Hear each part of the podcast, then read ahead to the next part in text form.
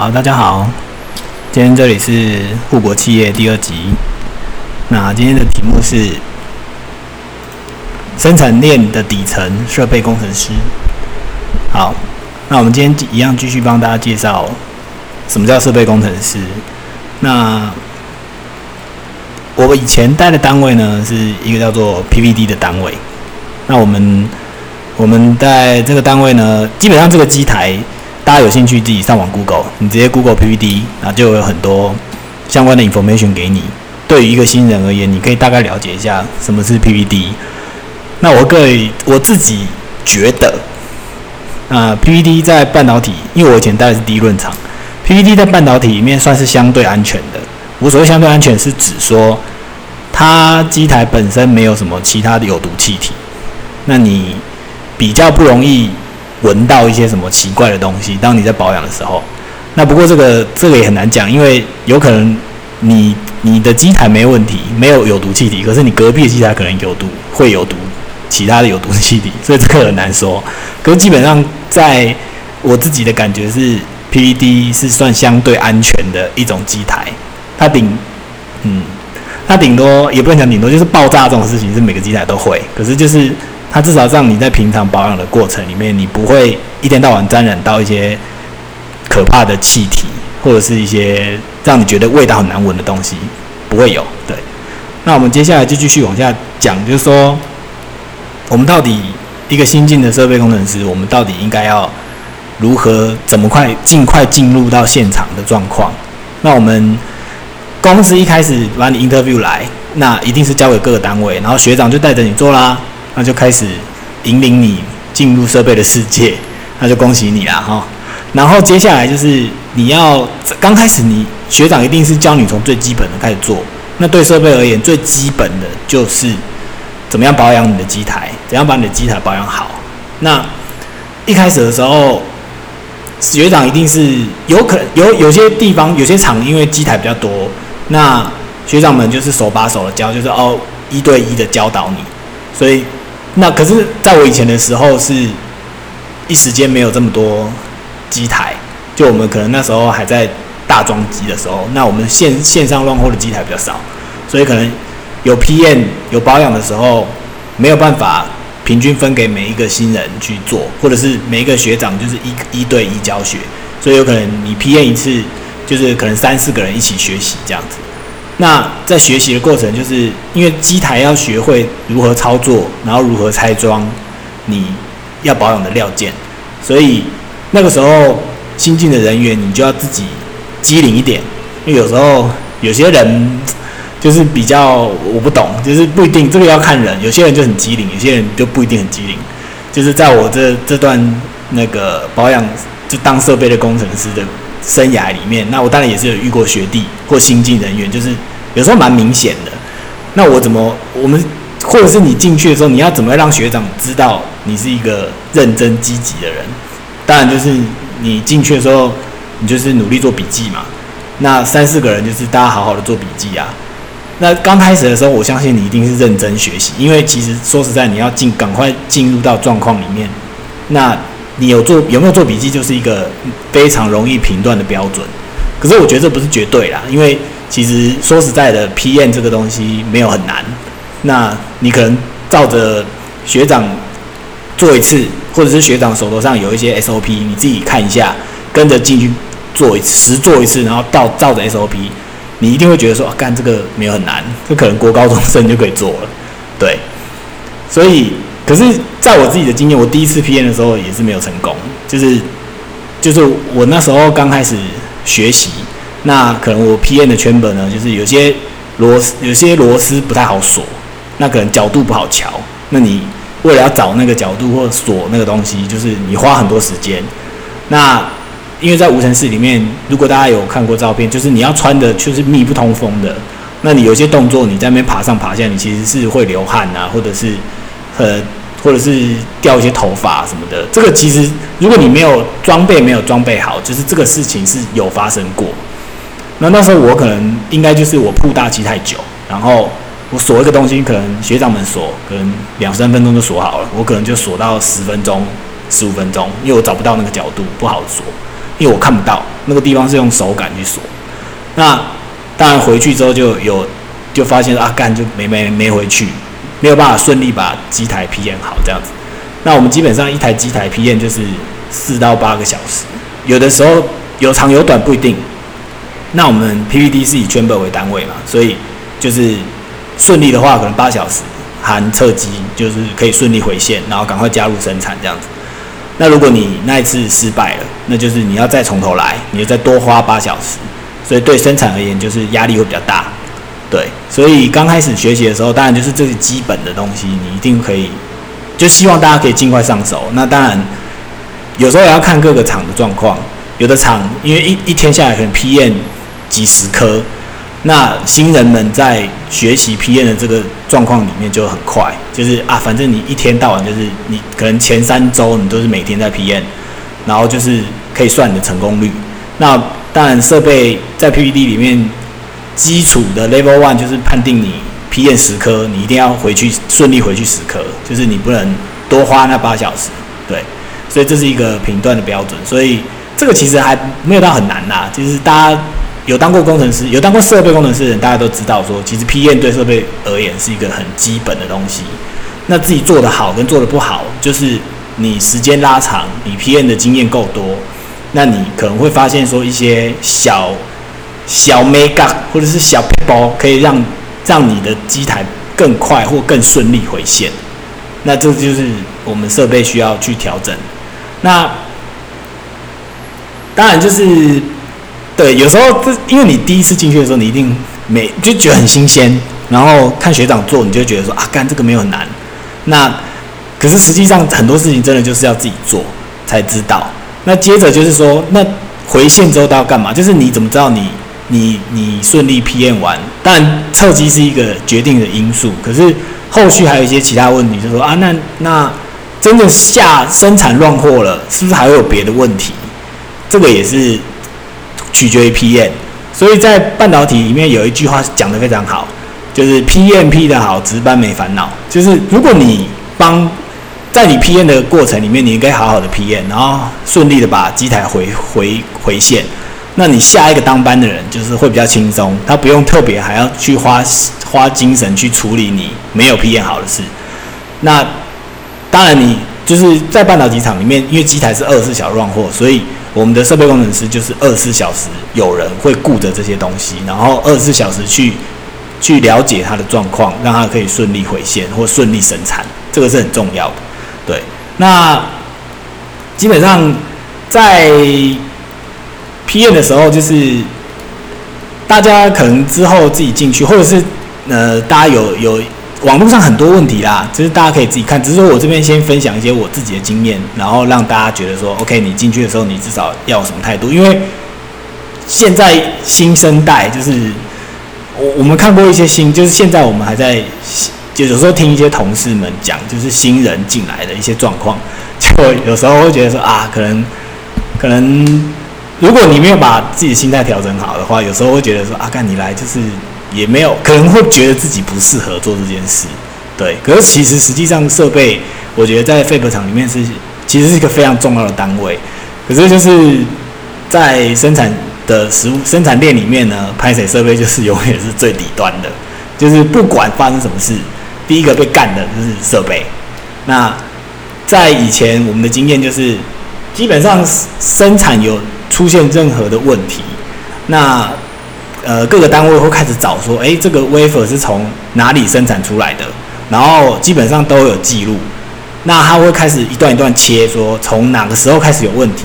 然后切到后面，你放心好了，一定会找到你。但如果真的是你的话，一定会找到你，你就不用怀疑。可是也有时候有可有时候会找错啦，就是就是，可是基本上设备的难处跟设备的压力就在这，就是不管发生什么问题，第一个干的人就是设备。就是设备工程师是一个非常辛苦的部分，就是在这里，就是不管是谁有问题，第一个干的人是设备。然后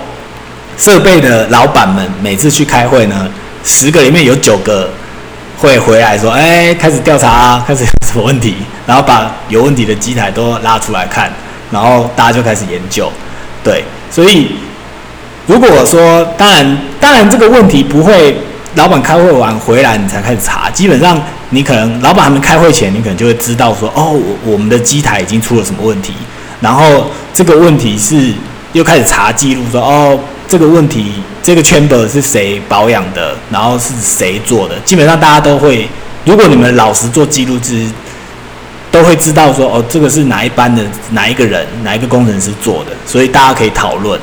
那其实设备我觉得是一个非常讲求团队的地方，就是，可是当然也是会有遇到那种不愿意合群的人，就是这个大家要自己互相调整。所以有时候不是每个人都适合当设备工程师，就是如果你是一个可以适应团体生活的人，那当然。而且你又愿意大家互相 cover，我觉得那你可能就比较适合当设备，因为设备的确就是大家要互相帮忙。因为有时候真的一个人没办法顾太多事情。那如果能够在以团队的作战方式去面对这个工作或面对这个这个挑战的话，其实是相对比较轻松的。你的有时候真的一个设备一个团队是一个很重要，就是这个团队如果说大家是可以互相帮忙，那这个产品或者是这个 team。基本上在出错率上面，就是会，我个人认为会相对少很多。对，那所以就是可能大家在进进到半导体的时候，可能稍微要知道说自己在团队里面，但如果你是新来的，那你就必须要认分一点。可是我们也不是说这么学长学弟，就说啊干菜的人就是该死，多做一些。可实际上也不是，当然就是大家互相帮忙是最重要的。基本的要点，你如果能够大家互相帮忙，今天我帮了你，那明天他也会帮你。如果大家是抱持这种心态的话，那基本上设备工程师值班起来是不会那么辛苦，你就不会感觉到那么赚钱钱那么难赚这样子。对，可是其实很难，因为时间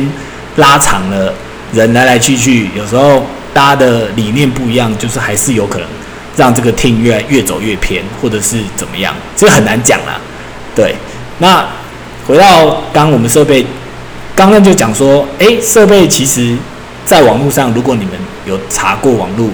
设备的要求，就是还要能够做到改善。那改善要怎么改善？就是基本上轮胎，比如说一个轮胎只能跑两万公里好了，那基本上公司会希望你说，哦，设备工程师能够把两万的轮胎跑成四万公里的轮胎，就这个就是。每一间设备工程师，每一间 Fab 厂的设备工程师的任务是基本上会落在这。可是，当然你是一个新人，你怎么可能一开始就有这么多的知识，会有这么多的 make up 去调整这些事？那可是实际上，我们台湾现在就是最屌的半导体厂，就是台积电。我相信，因为在我的理解跟跟认识的过程，我们知道说台积电其实的确是。聚集台湾最强的人才，比如说台积、台青、交城这些这些有名的大学的这些二类组的工程师，他们的确在思考角度上面会不太一样。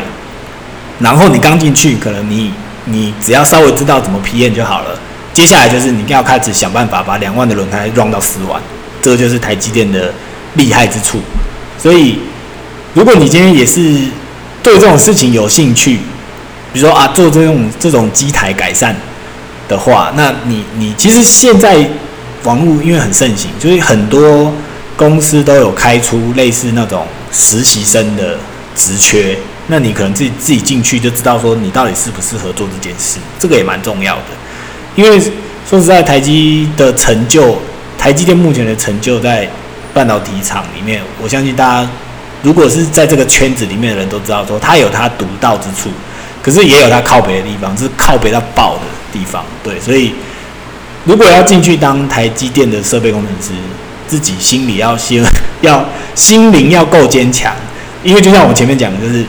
反正有任何问题，第一个人找的概念设备工程师，然后设备工程师就是你今天去，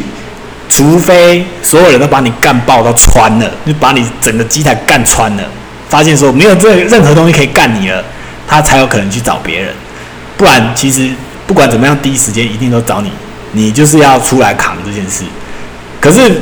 不是说什么错都是你哦，是不管发生什么问题，大家第一时间怀疑的就是你。当然有可能到后面查证之后，发现说啊，可能不是你的问题，可是实际上干他妈的，所有人就知道说，在当过设备人知道是说，妈的说只要有问题，第一个找的一定是设备，对，没有什么好怀疑的。这个就是你要调整的压力，就是老板，呃，老板今天去开会，然后拿回任何问，拿回来任何的问题，然后接着就是回到你们这些设备工程师身上，然后就开始研究，然后开始把你抓出来干，然后抓出，或者是好点的团队不会一开始当然就是去责责怪你说啊，你怎么没把设备，怎么没有把你的机台顾好，怎么没有把你该批验的东西做好。而是好的团队当然是会说，好吧，那我们先想办法找出我们没有错的地方，就是不是说，嗯，不是说你出去一定要是证明自己没错，你有时候要出去证明自己，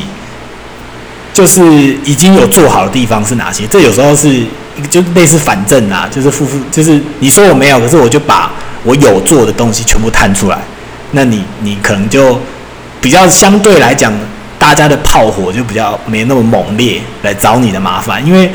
其实在我这个半导体生涯里面，有些医术是一解可以解一年，或者是解两年都有可能的。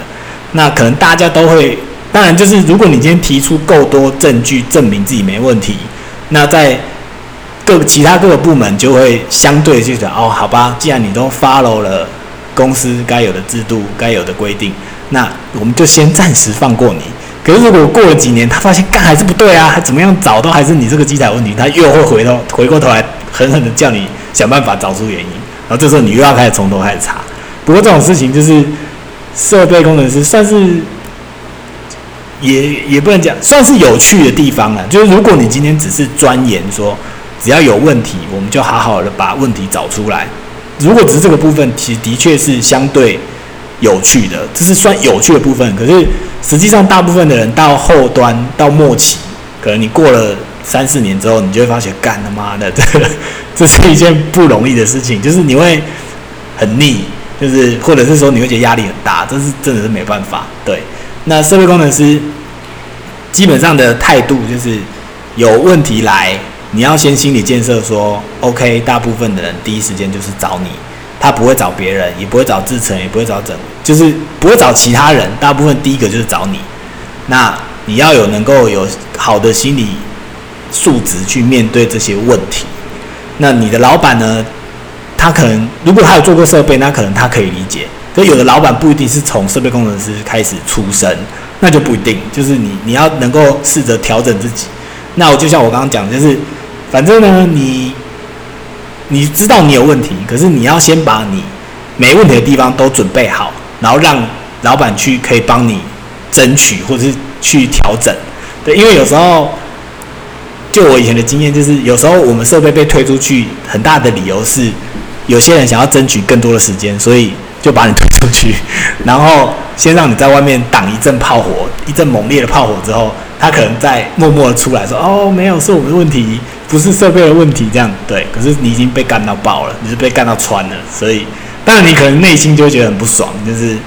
就是就是干这不是我问题，为什么你们不早点讲？可是没办法，他们大部分都是第一时间先把你推出去死，然后后面再继续往后走，说哦，我在慢慢慢的找我的问题。所以这就是设备工程师的宿命。所以如果就是大家如果对这份工作，也不用抱太大期望，就是你进去，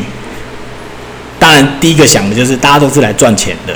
那如果你可以好好跟你周围的人互相合作，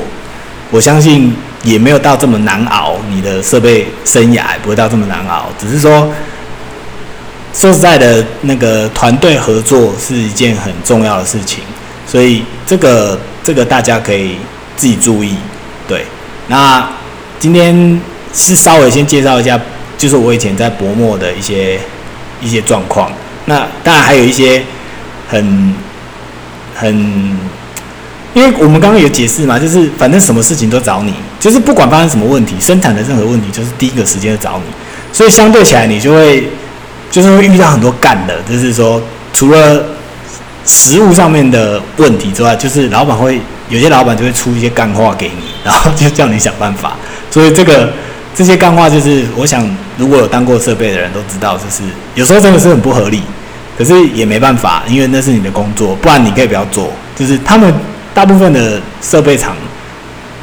会有时候会有这些态度啦，就是说啊，干你不做算啦，反正我还可以再找别人。那就像 PDD 上面很多就是十万青年十万干，就是一样。每一个废物厂的设备，它都是希望是新鲜的干，因为我们也讲过了，它是二十四小时轮班嘛，机台二十四小时在乱货，一台机台就是一两个亿，我不赶快加入生产，赶快把我的成本抵消掉，基本上对公司是不合不划算的，所以他就花了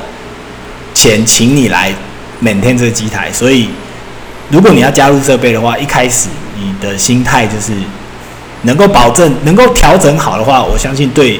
你这个这个地方就是会对你有帮助，你比较不会就是真的觉得比较不会那么痛苦，对，好，那当然我想大家有任何问题，我相信在 PPT 上面或者是你自己 Google，因为 Google 真的是人类发明最伟大的东西之一，就是有很多相对的经验跟文章，你们都可以自己上去看。只是说我们这边就是我们这里设计的地方，就是我们可能就是用语音的方式，让大家能够再稍微了解一下，或者是说社会新鲜人在选择工作的时候，因为有时候真的是你也不知道你到底适不适合做设备，那我或者是你喜不喜欢设备，有时候真的只是看了那份钱，就说啊，干是台积电呢，或联电，或者是美光什么之类的。你只要能够进去那个厂，都其实都有相对要学习的地方。那也好的跟不好的其实是各半的。可是我必须说，因为台湾最强的产业，我相信除了半导体外还有别的。可是因为目前看起来就是大家也就是像我上一集一样，媒体就是把它捧成富国企业。某种角度上的确是因为看起来目前世界上所有的代工厂能够做出这么小的晶圆，只有台积电。对，好，所以那今天大概是这样子。嗨，好。